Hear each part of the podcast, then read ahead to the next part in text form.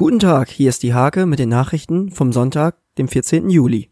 Am vorletzten Tag des Kreisjugendfeuerwehrzeltlagers in Hoya stand traditionell der Ori-Marsch auf dem Programm. Mit List und Tücke waren zahlreiche Aufgaben zu lösen.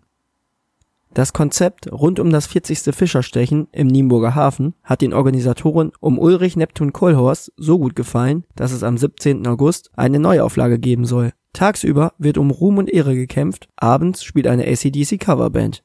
Um dem Hummelsterben auf Nienburgs Kirchplatz entgegenzuwirken, entstand kurzerhand die Idee, unterhalb der Bäume Blumenkübel zu platzieren, die den Tieren ein vielfältiges Nahrungsangebot und das Massensterben beenden sollen.